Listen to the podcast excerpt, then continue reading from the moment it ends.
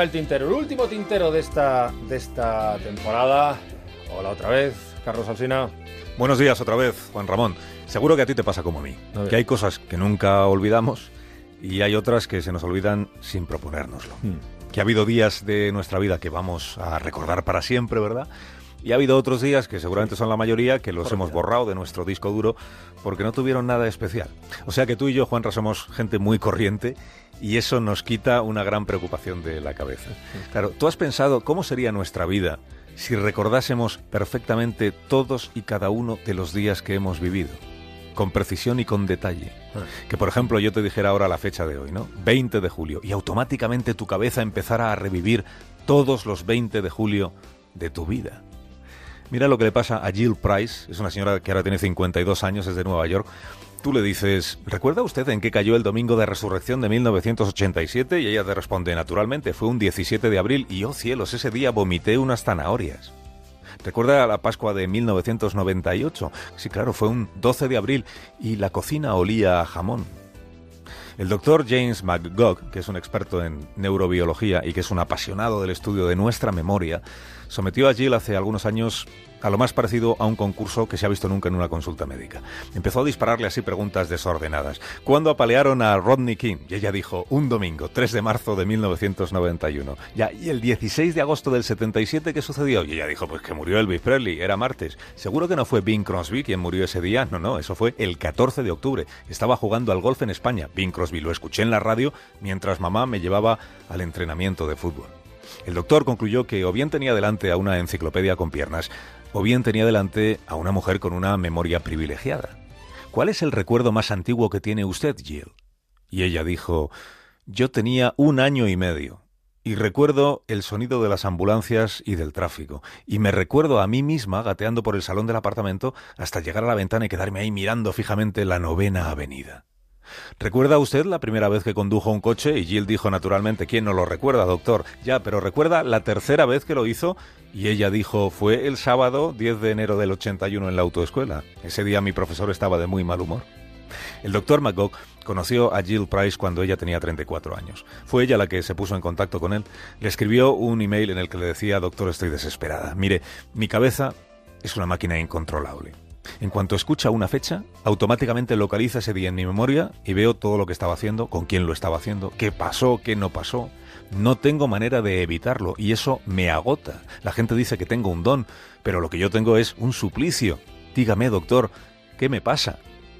El médico le dio cita, pensando que tendría algún desajuste mental, esa es la verdad. Luego, a medida que fue hablando con ella, osciló entre creer que estaba fabulando ella y admitir que tal vez estuviera delante de una persona verdaderamente singular. Y al final de la conversación el doctor era el que estaba fascinado y sobre todo intrigado por entender cómo funcionaba la cabeza de esa señora. Ella se lo describió gráficamente de esta manera. Le dijo, imagine usted una pantalla dividida en dos columnas. A la izquierda está el presente, lo que me sucede ahora mismo. A la derecha está la sucesión cronológica de toda mi existencia por la que puedo navegar e incluso puedo introducir, digamos, una búsqueda. Yo puedo decir discusiones con mi padre los últimos diez años y ahí me aparecen todos y cada uno de los días en los que discutimos recuperados uno tras otro. A Jill Price, después de aquello, le hicieron un montón de pruebas neurológicas antes de convertirse en la primera persona del mundo diagnosticada con hipertimesia. Esto sucedió hace solo 11 años. En realidad el diagnóstico se limitaba a describir su caso porque no se sabe ni por qué ni cómo Jill consigue almacenar tanta y tan precisa información sobre su vida. Esto es interesante. Ella no guarda la información que desea, no puede escoger. Y lo que almacena siempre es cómo vivió ella cada momento. No lo que ha leído sobre la muerte de Bing Crosby, sino lo que escuchó en la radio del coche aquel día que dieron la noticia. El equipo médico que firmó el informe sobre su caso la describió como gobernadora y prisionera a la vez de su memoria. La controla pero no puede escapar de ella. A partir de la publicación de su caso en una revista médica sucedieron dos cosas. Que los medios empezaron a preguntar dónde podían localizar a esa mujer y que al correo del doctor empezaron a llegar mensajes de otras personas a las que les pasaba lo mismo que a Jill. No son muchas, hay alrededor de 60 más o menos confirmadas, pero todas ellas son un misterio para la ciencia. Su cerebro aparentemente es igual que el nuestro. Su forma de almacenar recuerdos también es como la nuestra, pero en ellos queda registrado todo y al alcance diríamos hoy, de un clic, ¿eh? de un clic mental, como si su forma de clasificar los recuerdos y de organizar esos archivos fuera más minuciosa y a la vez más ágil que la de nosotros, la gente corriente. Lo que Jill Price recuerda perfectamente, fíjate, es lo que le ocurrió al regresar de su primera cita con el doctor McCock cuando llegó a casa. Allí estaba su padre, y su padre le dijo, ¿Cómo ha ido, Jill? Y ella le respondió, Fatal, papá. ¿Y eso? dijo el padre.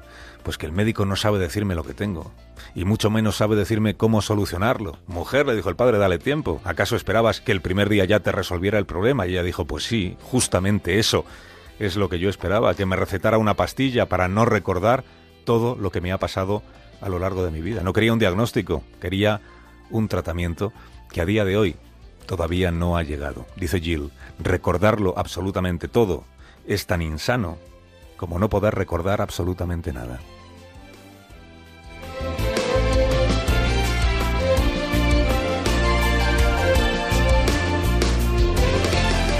Gracias, eh, Carlos. Cuídate. Hasta mañana, Juan Hasta mañana.